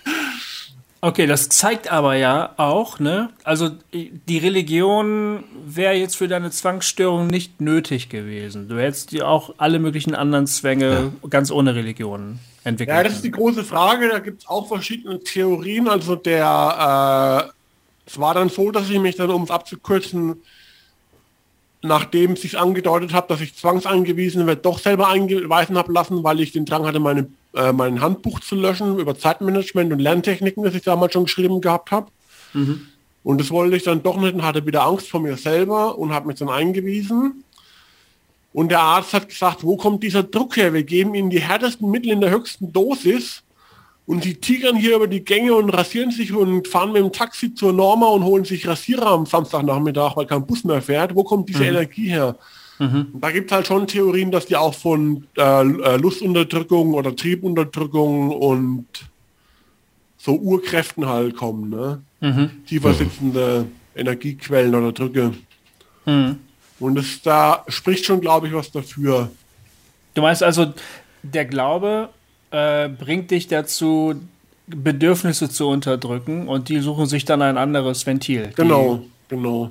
Mhm. Aber das halte ich schon für plausibel, auch wenn es nicht erwiesen ist wahrscheinlich. Ja. Aber, aber trotzdem, die, die Frage vom, vom Gofi, äh, finde ich, steht schon im Raum. Also das klingt für mich jetzt zumindest so, als wenn du jetzt überhaupt keine christlichen Berührungen gehabt hättest, dass dann eben irgendwas anderes der Katalysator wäre oder auch das Bild wäre für äh, ich muss das tun. Nee, ich habe schon gedacht, dass ich in die Hölle komme, weil ich habe ja immer gedacht, sonst mache ich die Sünden gegen den Heiligen Geist. Mhm. Ah, also ich okay. habe auch beständig gedacht, äh, Heiliger Geist geht zu Freier, er geht zu Huren. Das habe ich den ganzen Tag gedacht. Mhm. Heiliger Geist ist der Teufel, Jesus ist der Teufel. Das habe ich den ganzen Tag gedacht. Also der religiöse Komponente war schon dominant und äh, ja, okay. präsent. Okay. Okay. okay. Ja. Krass und und du hast mir dann und du, du hast mir irgendwie mal erzählt, dass du dann eben auch so Visionen gehabt hättest oder gedacht hast, dass du jetzt äh, von Gott zu irgendwas Bestimmten auserkoren worden bist? Habe ich das richtig in Erinnerung? Es war dann so, um den Strang zu behalten, ich habe ganz kurz abzukürzen, äh, ich war dann in der Kasuistik, da waren ungefähr 30 Ärzte im Kreis gesessen und ich habe eine Stunde von mir erzählt, also um es nochmal einzuordnen zeitlich, da war ich 25, jetzt bin ich 40. Ähm, da habe ich eine Stunde von mir erzählt und dann haben 15 Ärzte gesagt, das ist eine Psychose und 15, das ist eine Neurose. Mhm. Also, Kannst du noch ganz kurz für unsere HörerInnen, die das nicht wissen, den Unterschied Also Psychose ähm, ist Wahn, Psychose ist ein Wahn, also mhm. er glaubt wirklich dran und Neurose ist ein Zwang, er hält selber für krank, kann aber nicht anders. Genau. Okay. Wobei genau. bei religiösen äh, Menschen ist die Grenze hier auch nochmal fließender, weil die, wenn die auch ein religiöser Zwang, glaubt er ja auch dran, ne? Und Phobie ist auch nochmal eine Ausnahme, weil da glaubt er ja auch das Bakterien. Also es ist nicht so eindeutig. Hm. Da gibt es auch hunderte von Theorien, wie die. Es ist sehr schwer abzugrenzen und bei mir ist es zeitlich ineinander geflossen. Also das kann man, glaube ich, sowieso sagen, oder? Dass man immer von Spektren redet, ja. dass das fließende Übergänge ja. sind, oder? Ja, Und genau. Man, man, ist eher entweder stärker in dem einen Feld oder in dem anderen Feld, aber das kann auch ineinander übergehen. So. Grundsätzlich kann man, glaube ich, gut festhalten, Neurosen haben eher was mit Zwängen zu tun und ähm, Psychosen eher was mit Wahnvorstellungen. Genau, es gibt Angstneurose und Zwangsneurose. Angst ist Panikattacke ja. oder generalisierte Anstörung, wenn man immer Angst hat. Oder Zwangsneurose ist eben, wenn man getrieben ist, Dinge zu tun, die man selber als krank empfindet. Mhm. Ja. Genau. Und es war dann eben so, ich war dann dort, also ich ähm, bin dann in die christliche Klinik gekommen, die haben dann und durch ihren kulturellen Kontext konnten die dieser nachvollziehen mit Sünde gegen Heiligen Geist und Bibel und haben dann gesagt, das ist ein Zwang, weil es viele haben in hohem Mark. Und dann habe ich gesagt, dann brauche ich ja keine Neuroleptika gegen Wahn und dann ging der Zirkus richtig los. Hm. Habe ich Praktikum bei einem Unternehmensberatung gemacht und immer den Blog, weil es wenig zu tun gab, von Martin Dreier gelesen. Mhm. Habe dann eine Hauser hat zwei Hausarbeiten geschrieben, wo ich extrem gelobt worden bin von den Professoren und ob ich auch Professor werden will und äh, dass der, dass ich an seinen Doktorvater erinnere und so. Und da bin ich so abgedreht, dass ich gedacht habe, die hätten das an alle Professoren in Deutschland geschickt. die, die Hausarbeiten. Ja. Dann habe ich einen Blog, wo ich über Ekklesiologie, also über Gemeindelehre und BWL geschrieben habe, also wieder diese Wirtschaftstheorie aus Worldwide Nähkästchen.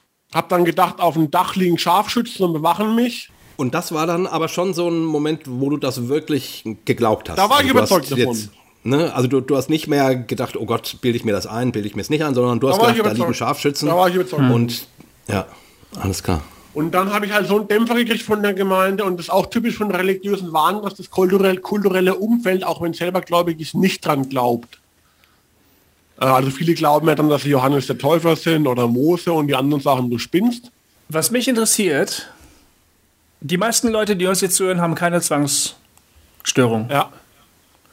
Und was ich wichtig finde, ist, dass wir zum Beispiel so eine Geschichte wie deine hören, weil ja. Es gibt mehr, als man denkt. Du hast ja selber gesagt, du hast eben oft auch einfach nicht drüber gesprochen, weil du vor dir selber Angst gehabt hast oder weil du auch gewusst hast, was andere Leute über dich denken, wenn du das offen aussprichst. Ne? Mhm.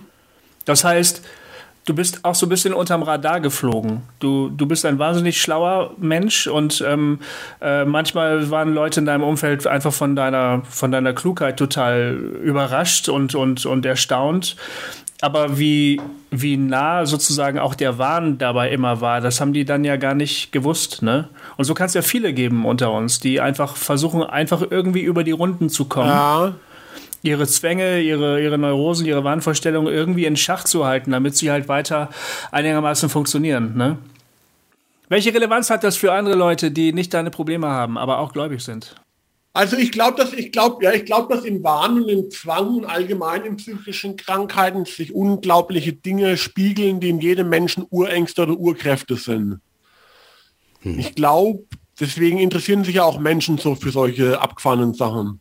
Jeder kennt das irgendwie ein bisschen was du beschreibst. Mhm, mh, genau. Es ist auch, es ist auch erwiesen, dass ja. zum Beispiel sehr viele Leute psychotische äh, Einzelgedanken kennen, zum Beispiel Gedankenübertragung, dass an Gedankenübertragung glauben oder äh, irgendwelche Sachen, die man schon als psychotisch ein, einschieben könnte, die aber sonst sauber ticken und eindeutig nicht psychotisch sind. Ja, pass auf, ich erzähle dir jetzt Beispiele von mir. Um, äh, ja, zum Beispiel, ich erzähle auch gleich eins von mir. Okay, also zum Beispiel, als ich ein Teenager war und schlimm verliebt war, hatte ich immer das Gefühl, das Mädchen, das ich so liebe, das sieht mich, das kann mich sehen. Ich habe mhm. mich immer beobachtet gefühlt, ja. im Prinzip. Ja. Und ich habe dann, auch wenn ich ganz alleine gewesen bin, versucht, sozusagen Dinge zu tun, die sie wahrscheinlich beeindrucken würden. Okay. Obwohl ich vollkommen alleine gewesen bin.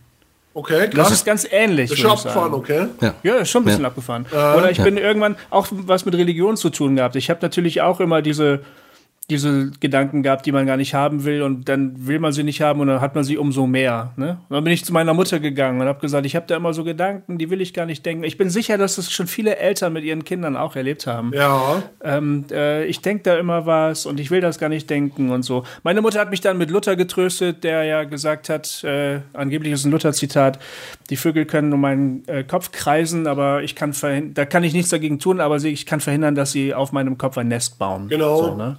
Möglicherweise hat Luther auch damit ein Problem gehabt. Ich habe zum Beispiel als äh, Jugendlicher, ne, ähm, oder keine Ahnung, ich, ich würde sagen, bis ich, äh, bis in meine Dekonstruktionsphase hinein, habe ich immer, wenn der Prediger über irgendwelche Sünden gesprochen hat, äh, die, äh, ne, also das, das machen Prediger gerne, über bestimmte Sünden reden und was Sünde ist und, und was nicht. Mein erster Gedanke war immer, oh, habe ich das gemacht? Genau. Habe ich das gemacht. Und dann habe ich mich durchforscht und drüber nachgedacht. Hm, ähm, und ich war immer, also ich habe das immer auf mich bezogen und immer gedacht, äh, und was ist, wenn ich es getan habe und so weiter. Ne? Das war noch kein Zwangsgedanke, aber ich würde sagen, das war der Anfang Ja. einer Zwangsgedankenwelt. Ähm, ne? Und äh, das äh, hat sozusagen diese, meine depressive Grundstruktur durchaus negativ auf Trab gehalten. Ähm, und auch davon musste ich mich irgendwann bef befreien und sagen, jetzt ist mal Schluss.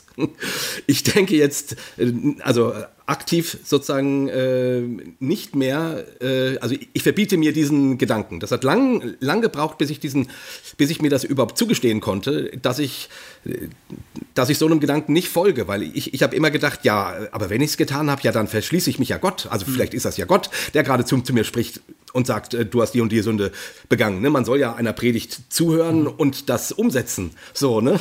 Und ich, und ich habe es ja immer auch sehr ernst gemeint mit dem Glauben. Und daran merkt man dann, ähm, gerade Menschen, die es äh, sehr, sehr ernst meinen, stehen schnell in der Gefahr, Dinge zu ernst zu nehmen oder auf sich zu beziehen. Und dann kommt man unter Umständen in so eine Zwangskiste Genau. rein. Also das wäre für mich so ein du, Beispiel. Andi, du hast vorhin von deiner Mutter berichtet und du hast von so einem vorpathologischen äh, ähm, ähm, Moment gesprochen. Also das, das ist noch nicht pathologisch, aber es bewegt sich darauf zu, könnte man Genau. sagen. Ne? Ich kenne das aus der Autismusdiagnose auch.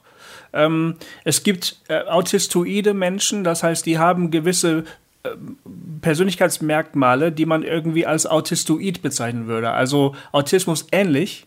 Ne?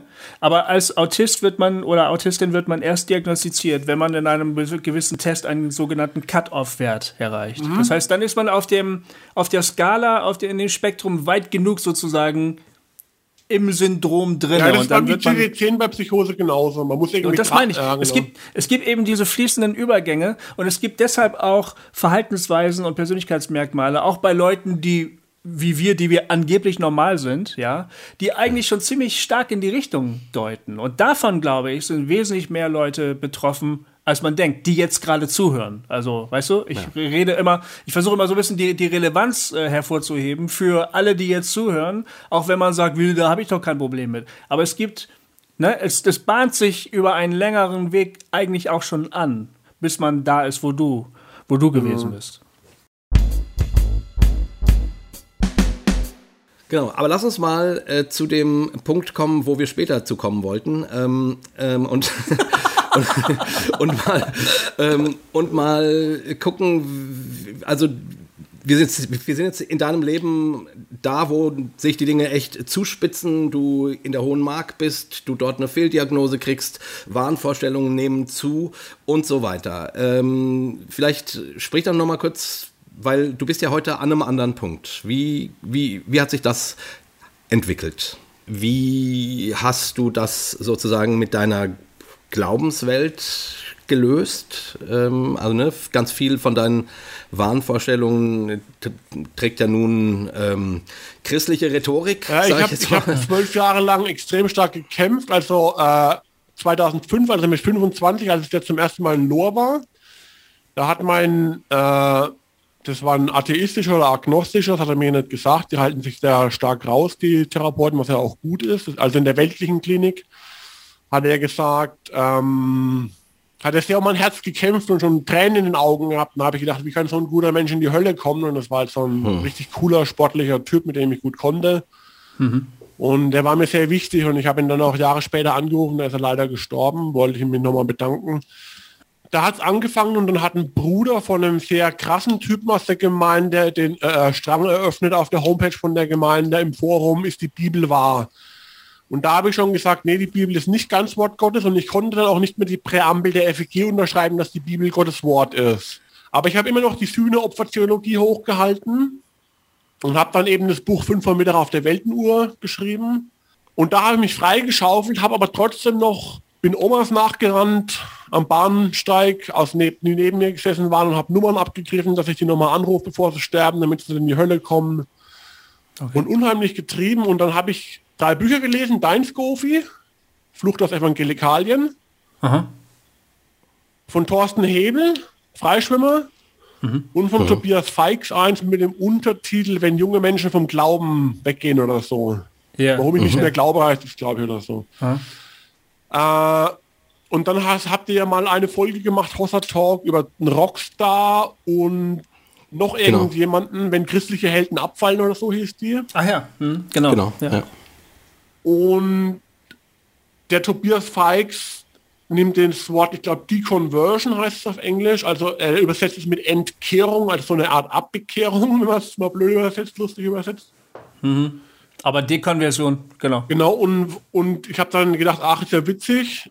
Und dann bin ich gejoggt und dann war ich auf so einer romantischen Brücke und habe da den Wasserfall geschaut und dann hatte ich so einen richtigen Flash fünf Minuten und habe gewusst, ich kann nimmer und ich will nimmer. Mhm. Dann habe ich Glauben. gewusst, ich bin kein Christ mehr. Ja. Und am nächsten. Tag habe ich es meinen Eltern erzählt. Und seitdem ist Hölle für mich Glaubersalz und Jesus Globuli. Mhm.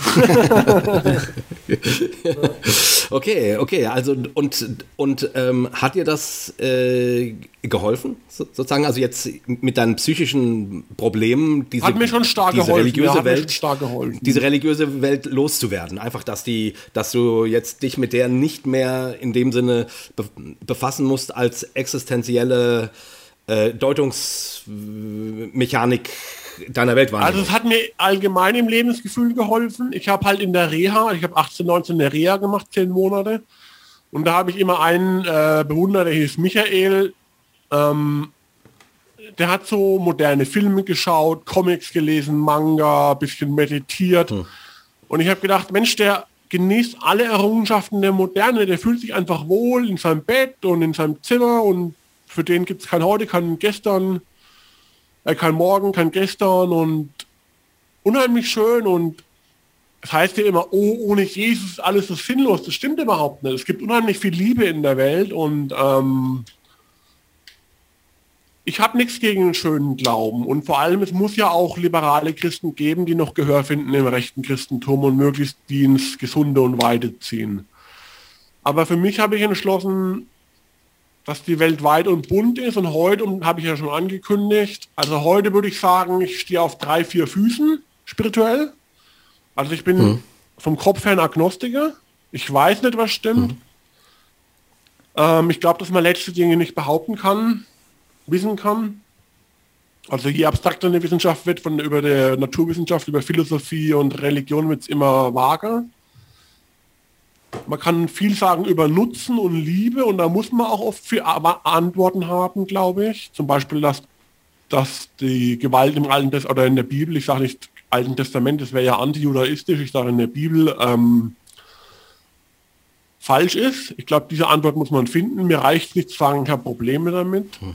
Also ich stehe auf einem ja, ich sag mal linksliberal, universalistisch, transzendentalistisch zum einen. Also ich verehre Ralph Waldo Emerson und die großen Transzendentalisten der amerikanischen Literatur und die Universalisten, aber auch mit viel Gestaltungsspielraum, was Aushandlungsräume, Demokratie und so weiter angeht. Ich glaube schon, dass es eine äußere Wahrheit gibt, auch moralische Regeln, aber dass es auch viele Räume gibt in diesem Haus, dass viel ausgehandelt werden kann säkular-buddhistisch, also ich gehe zum Meditieren in ein buddhistisches Zentrum, in ein liberales, hm. aufgeklärtes. Ähm, Und dann bin ich so ein bisschen heimlicher Mann nicht her. Also ich glaube halt, dass sich das Böse und das Gute schaut eine normale Pfingstgemeinde an, muss sich da das Gute und das Böse mischen.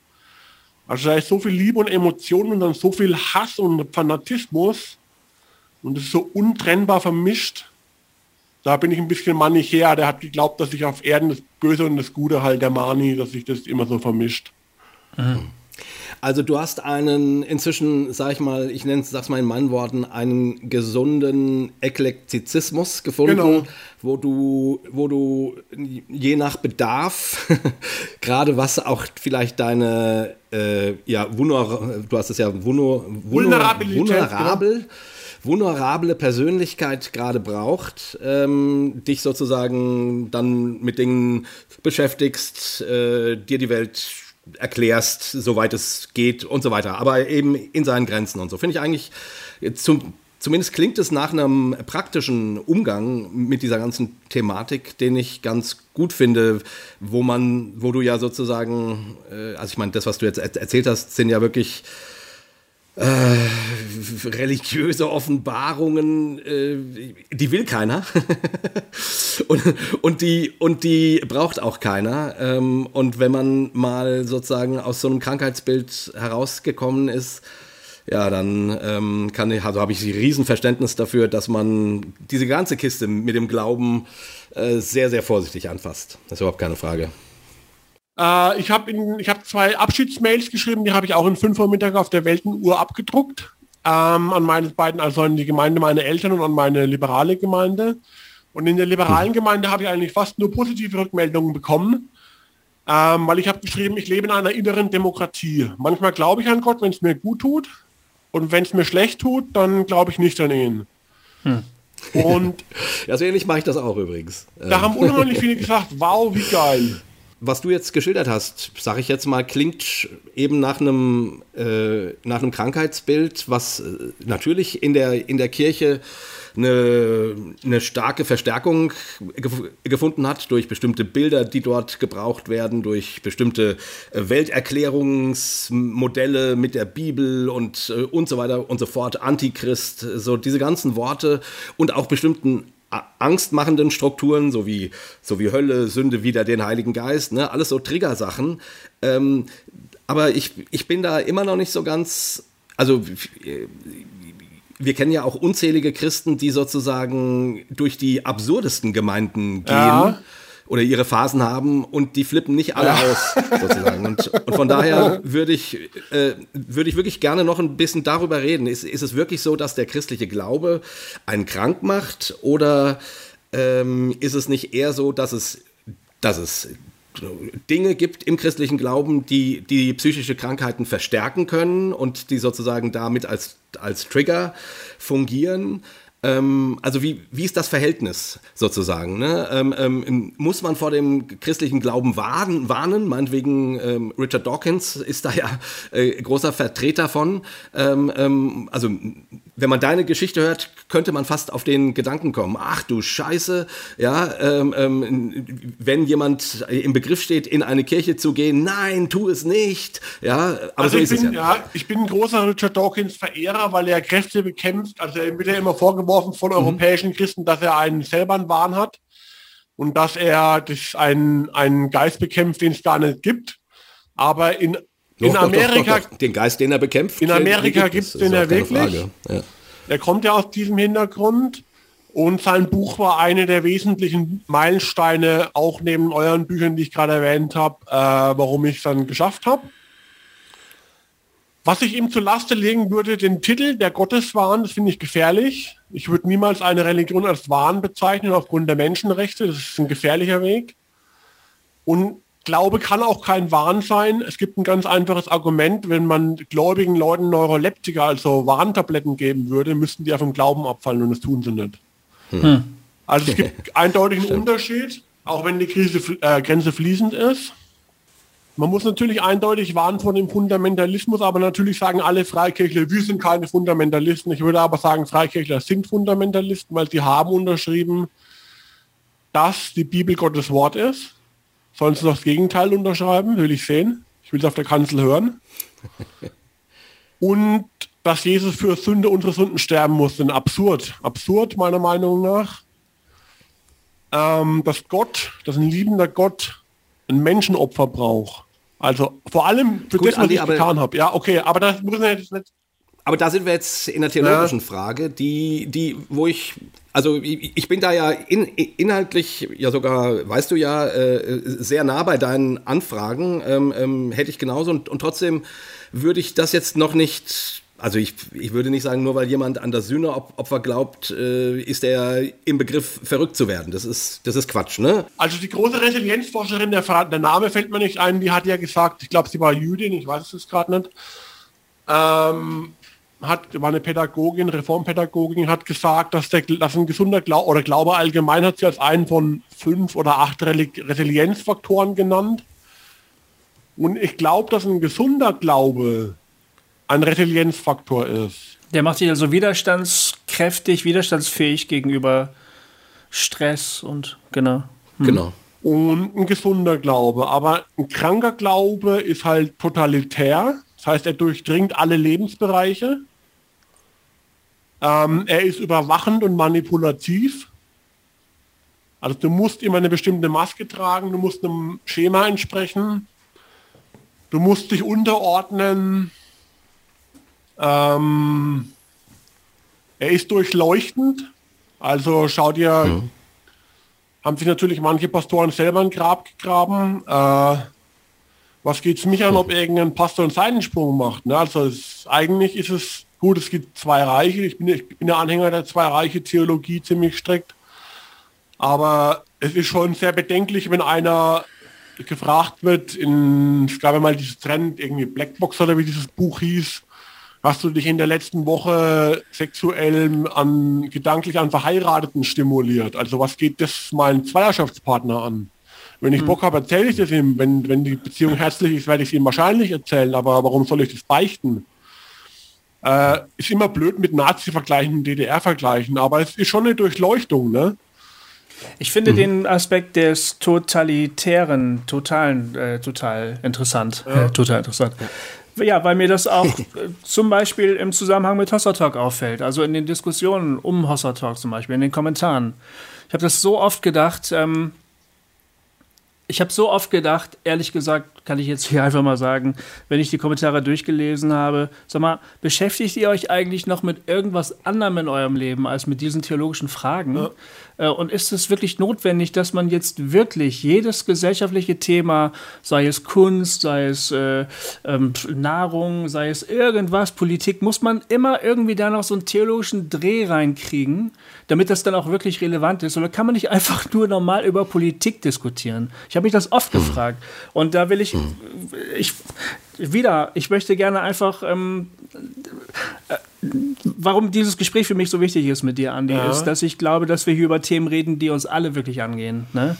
Du sagst, mhm. dieser totalitäre Aspekt einer Religion ja.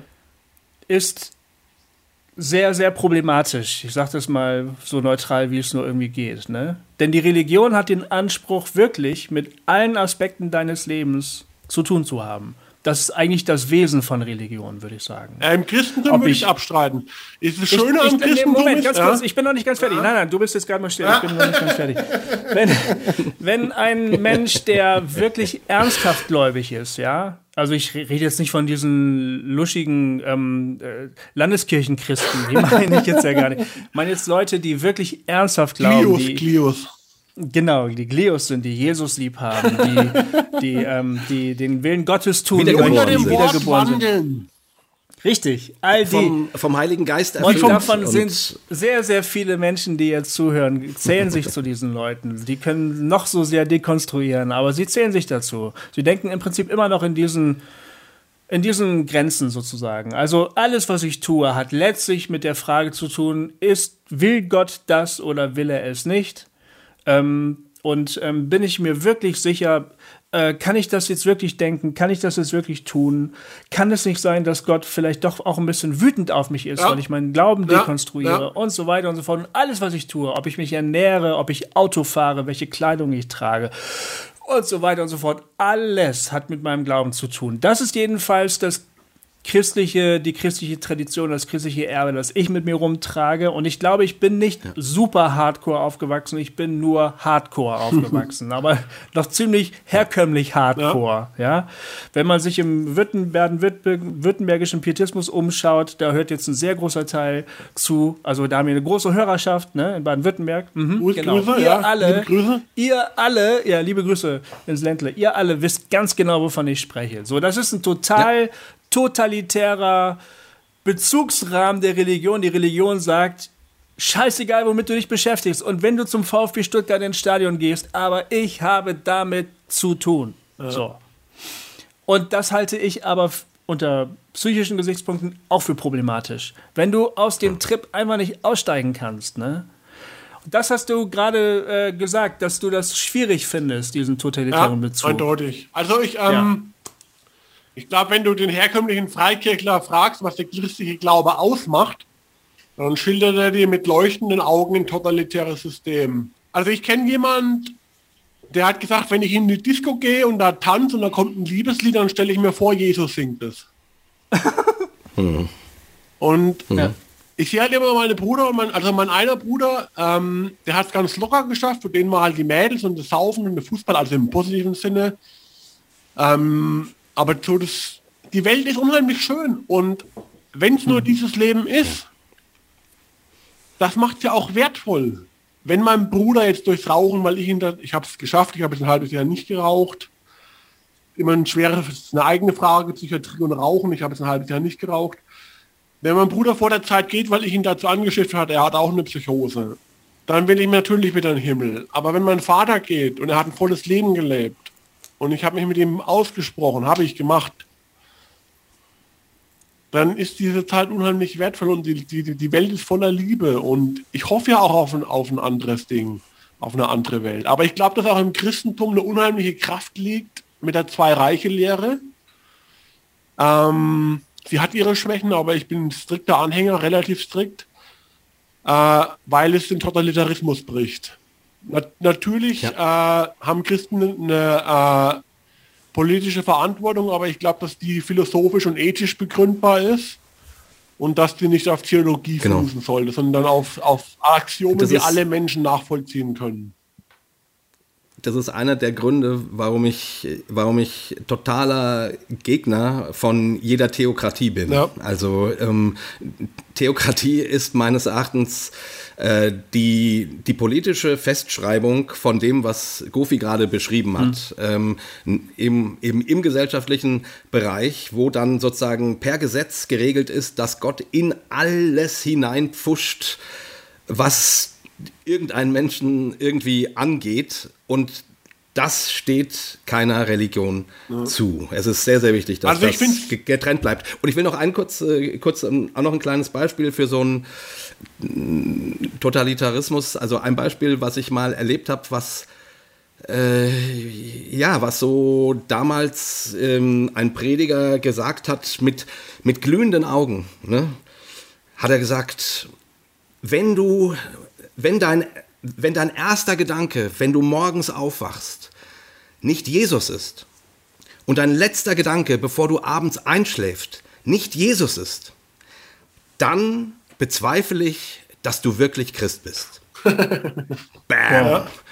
So, und das klingt natürlich für so Menschen, die sich danach sehnen, äh, ein, ein, ein wirklich gläubiges Leben zu führen und wo, und wo, wo Gott ihr ein und alles, alles ist, was ja erstmal ein schöner Wunsch ist, ne, finde ich. Also finde ich völlig gut, völlig, äh, kann man, finde ich, haben, diesen mhm. Wunsch. Ähm, die, also zumindest äh, damals blickten alle zu Boden und, äh, und da war niemand, der gesagt hat, ja genau bin ich, ja alles klar, hm, genau, logisch, ja klar, morgens hier, hier beim Aufwachen und abends beim Einschlafen, logisch, Jesus, ja logisch, klar. Nee, weil das ist einfach eine komplette Überforderung ähm, und das hat meines Erachtens mit dem Evangelium so sehr es danach klingt, es hat mit dem Evangelium nichts zu tun. Null, nada, zip aus. Die, diese Art von totalitärem äh, totalitärer Religiosität fordert, ähm, fördert entweder sozusagen ähm, eben Manipulation und Machtmissbrauch und alles Mögliche oder eben und oder Psychosen und Neurosen und all so ein Kram. Also ich will anderen was zum einen Punkt zum Totalitarismus sagen. Ja, ich bin ein sehr politischer Mensch. Ich glaube auch, dass Christen eine politische Verantwortung haben und natürlich auch wählen gehen sollten und sich in diversen demokratischen Parteien beteiligen dürfen äh, oder sollten. Ähm, aber wer ist man zu sagen, also ich glaube halt, wir müssen als Menschen zusammenleben. Und das ist immer Wahnsinn, beinhaltet immer Wahnsinn. Und genau. wir müssen gemeinsam Wege finden. Und ich würde auch mit meinen beiden Organisationen, ich sage da noch was dazu, wenn ihr es wollt, äh, mit mhm. Christen zusammenarbeiten. Ich, mir ist halt wichtig, dass eine Politik auf Axiomen beruht, die alle Menschen nachvollziehen können.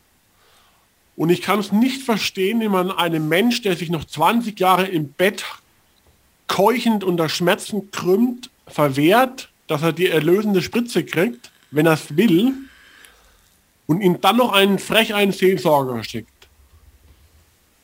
Solche Sachen, da hört es bei mir einfach auf. Aber damit, das wollte ich noch einfach sagen. Hm.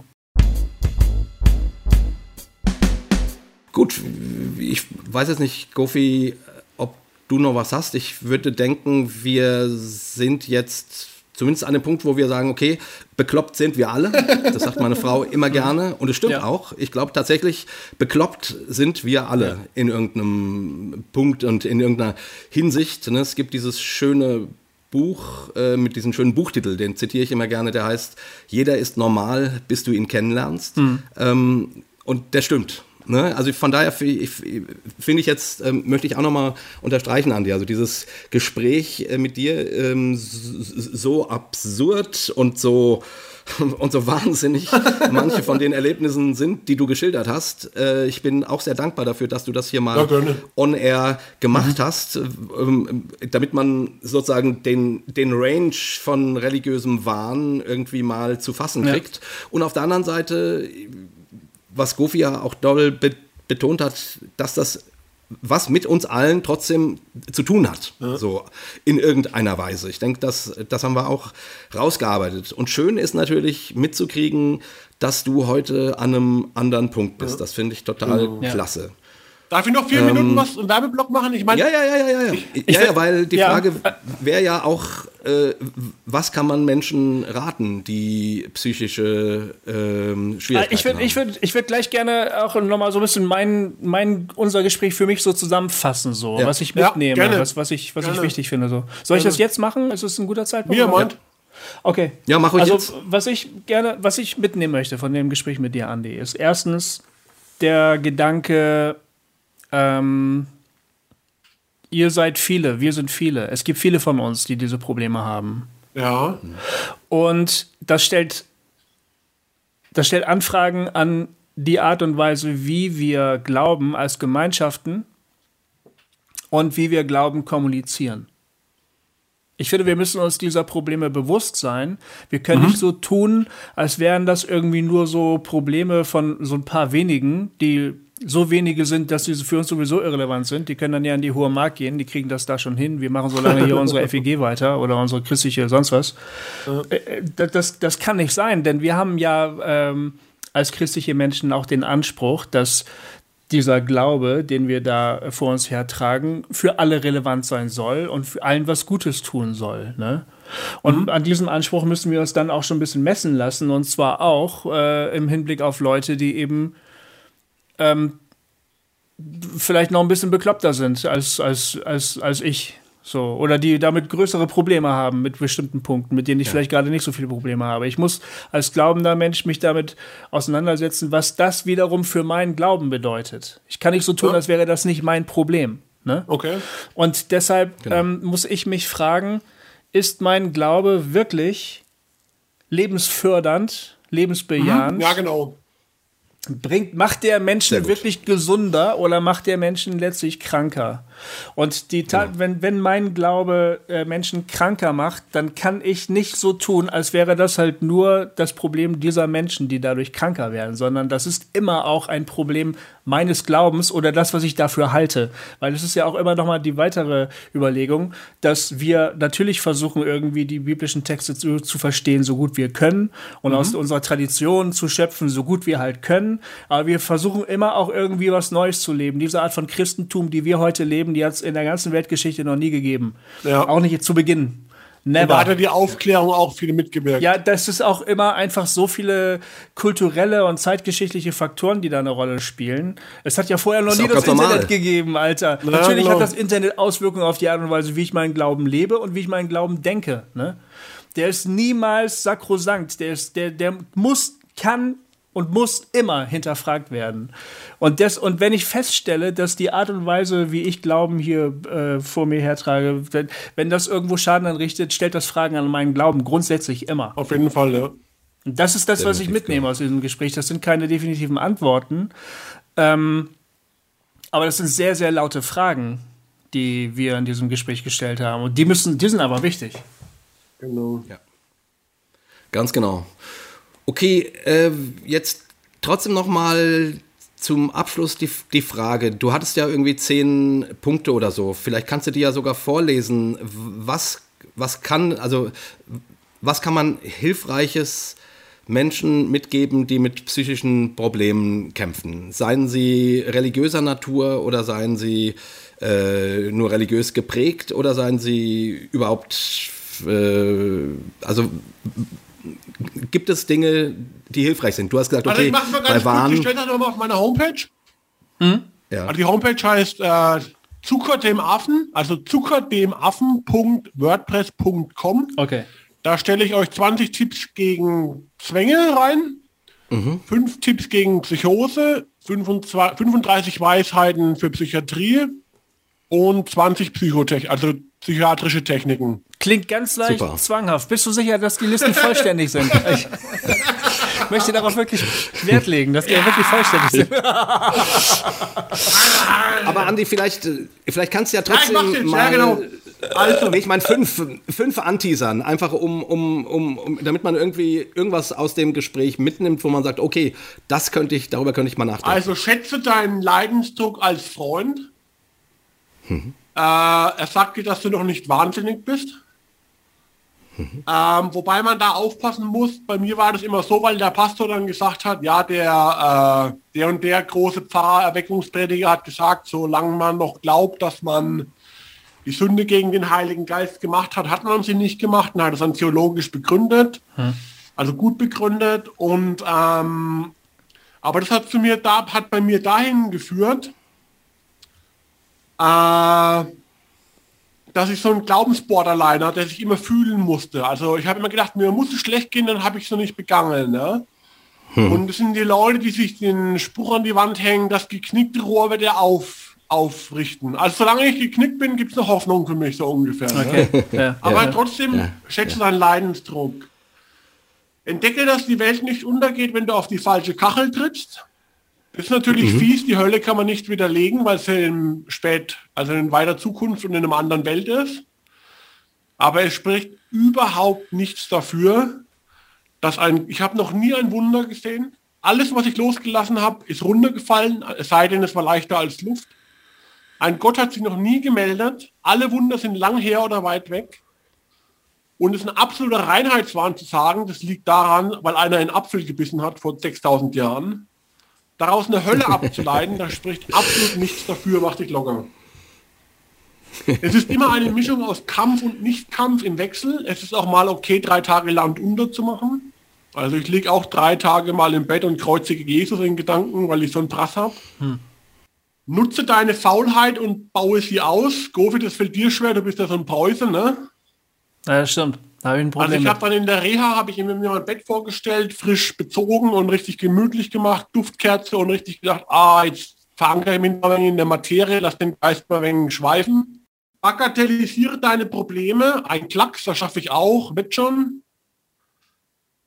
erkenne, dass Zwänge nichts besser und sicherer machen. Sie sind der Weg in den Untergang. Also Opportunitätskosten, sagt man in der Wirtschaft. Also es kostet dich mehr, als es dir bringt.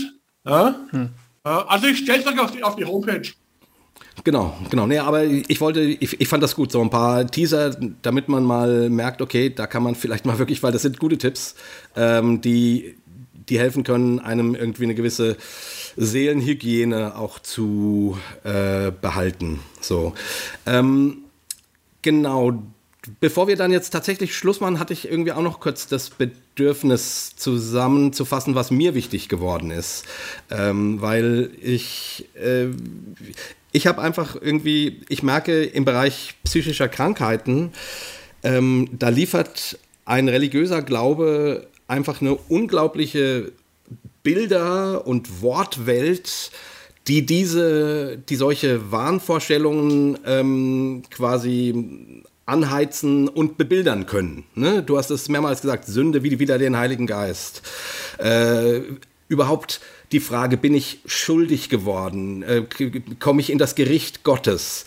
Das Thema Hölle, ähm, ähm, ewige Verdammnis. Was ist mit meinen verstorbenen Verwandten? wo sind die?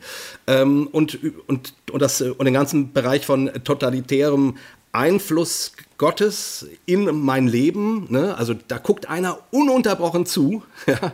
Das ist ja quasi sozusagen der Inbegriff von Verfolgungswahn, ähm, sozusagen religiös äh, ausgedrückt. Ne? Gott, Gott sieht dich immer. Gott ist immer da. Und kann, wenn du dir einen runterholst, was denkt wohl Jesus darüber?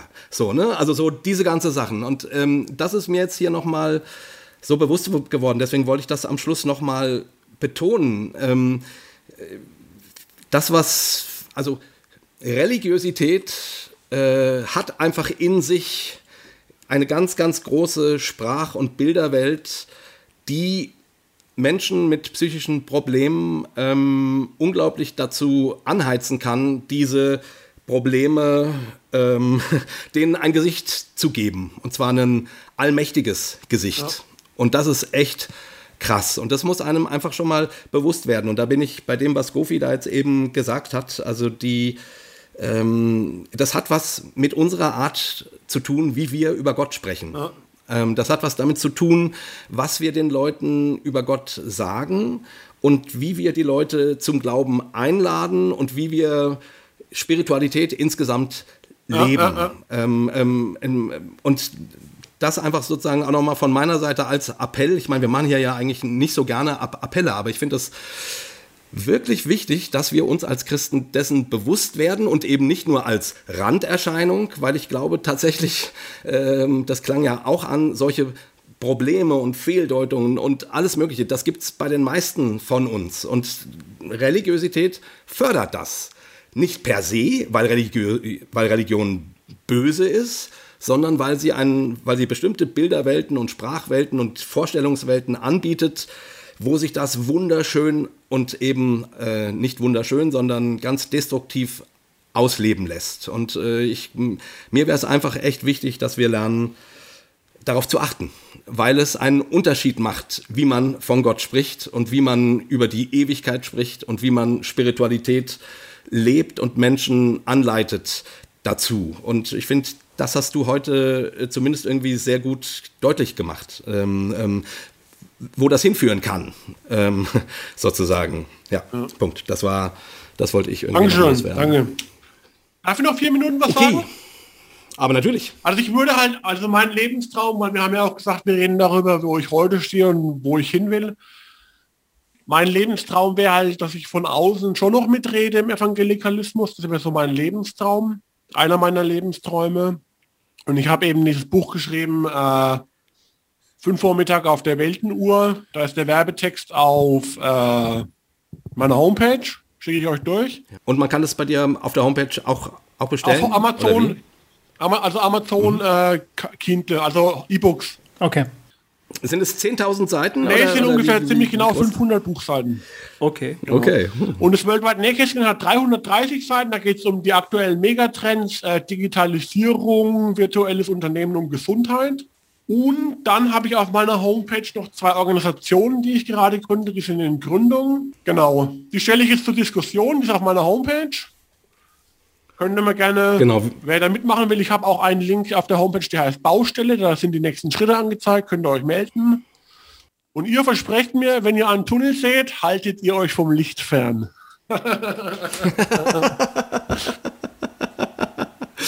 ja, äh, solange, äh, solange es ja, geht. Solange es geht. No, nicht heute. Wobei, wobei das wäre Cobains genau. Erben. Aber ähm, wir sind bei Hossertalk. Komm, Gofi, ähm, willst du noch eine, eine Abschiedsrede Nein, halten? Oder ich habe meine Abschiedsrede gehalten. Ja, ich, ich meine auch. Ähm, von daher, also ihr lieben HörerInnen, ich hoffe, äh, ihr fandt das auch so spannend wie wir, ähm, dieses Gespräch mit dem Andi. Ähm, die Infos zu ihm findet ihr auf seiner Homepage. Und ja, äh, wir hören uns wieder in 14 Tagen ähm, mit einem Duo-Talk. Ähm, und da gibt es ein paar spannende Neuerungen, die wir ankündigen mhm. werden. So viel sage ich schon mal an dieser Stelle. Ja, ähm, wir bedanken uns bei dir, Andi, und wünschen euch allen zwei fantastische Wochen. Und äh, ja, sehen uns dann bald wieder und grüßen euch mit einem dreifachen Hossa! Hossa! Hossa! Hossa!